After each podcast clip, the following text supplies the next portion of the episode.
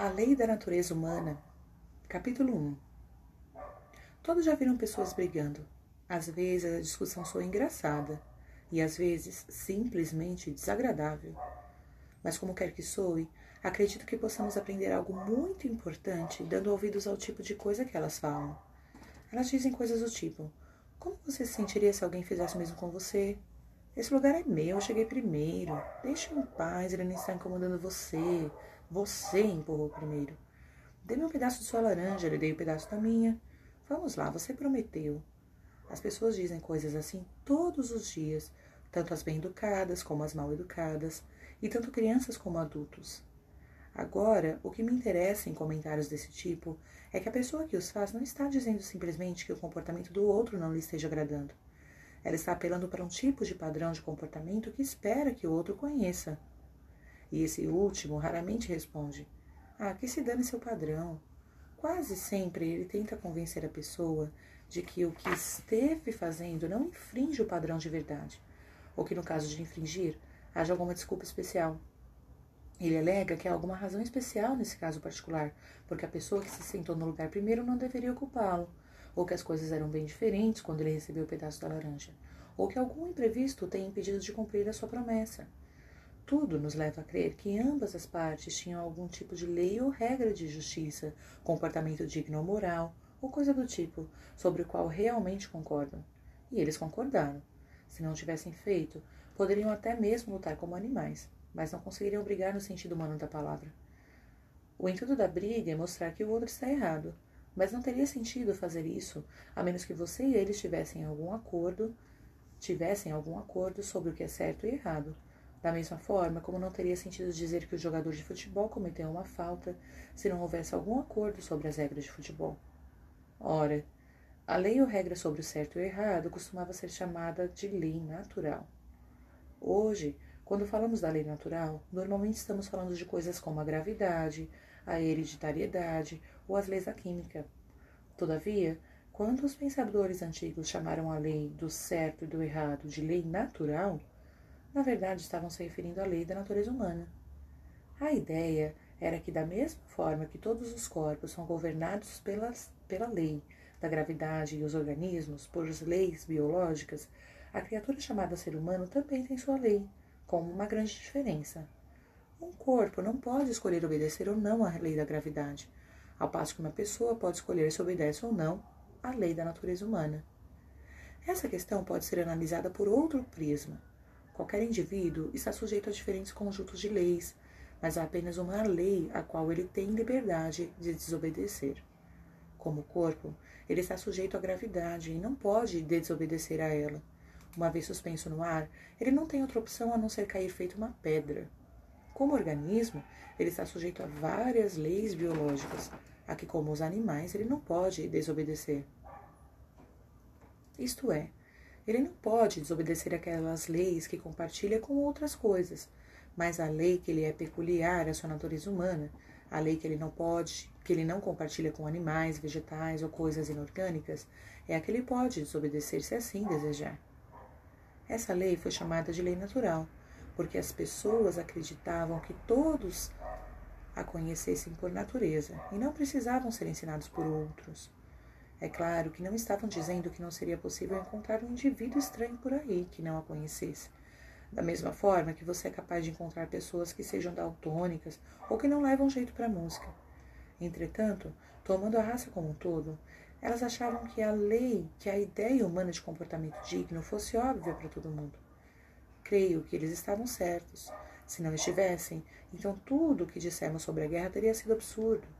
Que sentido teria dizer que o inimigo está errado se o certo não for algo real que no fundo os nazistas conheciam tão bem quanto nós e tinham o dever de pôr em prática? Se não tivessem tido noção do que queríamos dizer com certo ou errado, então, por mais que continuássemos tendo de combatê-los, não poderíamos culpá-los mais por isso do que pela cor do seu cabelo.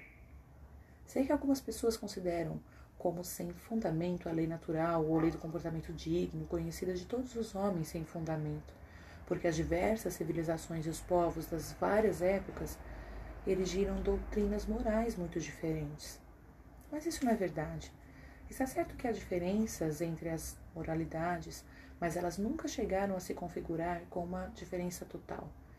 Se alguém se desse ao trabalho de comparar o ensinamento moral dos antigos egípcios, dos babilônios, dos hindus, dos chineses, dos gregos e dos romanos, ficaria de fato impressionado com a semelhança que tem entre si, e também em relação ao nosso ensinamento moral.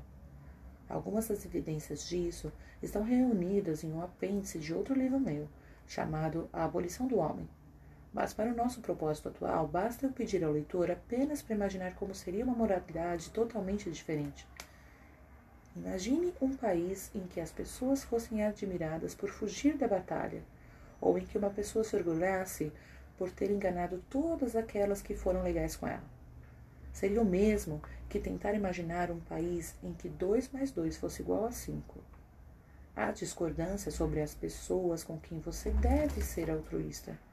Se é apenas com sua própria família, ou com seus conterrâneos, ou com todo mundo. Mas é de comum acordo que você nunca deve se colocar acima dos outros, uma vez que o egoísmo jamais foi algo que causasse admiração. As pessoas divergem quanto a se alguém deve ter uma única esposa ou quatro, mas sempre concordaram que alguém não pode simplesmente ter qualquer mulher que desejasse.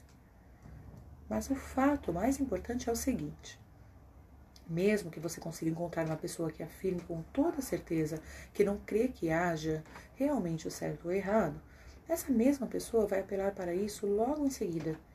Ela poderá até quebrar uma promessa que você a fez, mas se você tentar quebrar a sua com a dela, num piscar de olhos ela ficará reclamando que não é justo.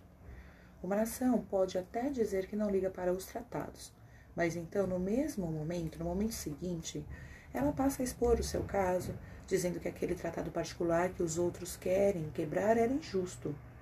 Entretanto, se os tratados não, não interessam, se não há tal coisa como certo ou errado, em outras palavras, se não há lei natural, a lei da natureza humana, qual seria a diferença entre um tratado justo e um injusto?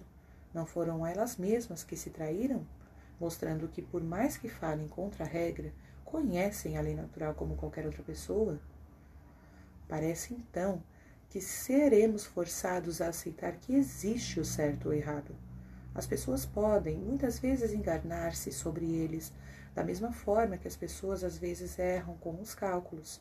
Mas isso não é uma mera questão de gosto ou opinião, mas de tabuada. Agora, se estamos falando de acordo com relação a isso, vou passar para o meu próximo ponto, que é o seguinte: nenhum de nós observa a lei natural de fato. Se houver qualquer exceção entre vocês, peço desculpas. Melhor seria ler outro livro, pois nada que vou falar diz respeito a vocês. E agora voltemos aos seres humanos comuns. Espero que não entendam mal o que vou dizer, pois não quero dar nenhum sermão, e Deus sabe que não pretendo ser melhor do que ninguém. Estou tentando apenas chamar a atenção para o fato de que este ano, ou este mês, ou mais provavelmente hoje mesmo, falhamos em adotar o tipo de comportamento que esperamos dos outros. Podemos usar qualquer desculpa. Aquela vez em que você foi injusto com seus filhos foi quando você estava muito cansado.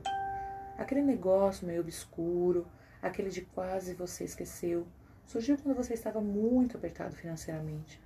E o que você prometeu fazer para o bom e velho fulano e nunca fez? Bem, você jamais teria prometido fazê-lo se eu soubesse como estaria ocupado naquele dia em diante. E quanto ao seu comportamento com relação à sua esposa, ou marido, ou irmã, ou irmão, se soubesse o quão irritantes poderiam ser, não me admiraria, e afinal, quem eu penso que sou? Eu não sou diferente em nada, isso é, não tenho muito sucesso em observar a lei natural. E quando alguém me diz que eu não estou observando, logo me vem à mente uma lista interminável de boas desculpas. A questão nesse momento não é se essas desculpas são boas, o fato é que elas são mais uma prova da profundidade da nossa crença da lei natural, quer ela nos agrade, quer não. Se não acreditássemos no comportamento digno, por que ficaríamos tão preocupados em dar desculpas por não termos nos comportado de maneira digna? A verdade é que acreditamos tanto, sentimos a regra da lei nos pressionando de de tal forma que não conseguimos encarar o fato de que estamos quebrando-a e, consequentemente, tentando fugir da responsabilidade. Se você acaba percebendo que é somente para o nosso mau comportamento que damos todas essas explicações e é só o nosso mau humor que procuramos justificar pelo cansaço, pela ansiedade ou pela fome, já o nosso bom humor atribuímos a nós mesmos. Estes são, então, os dois pontos que eu gostaria de destacar.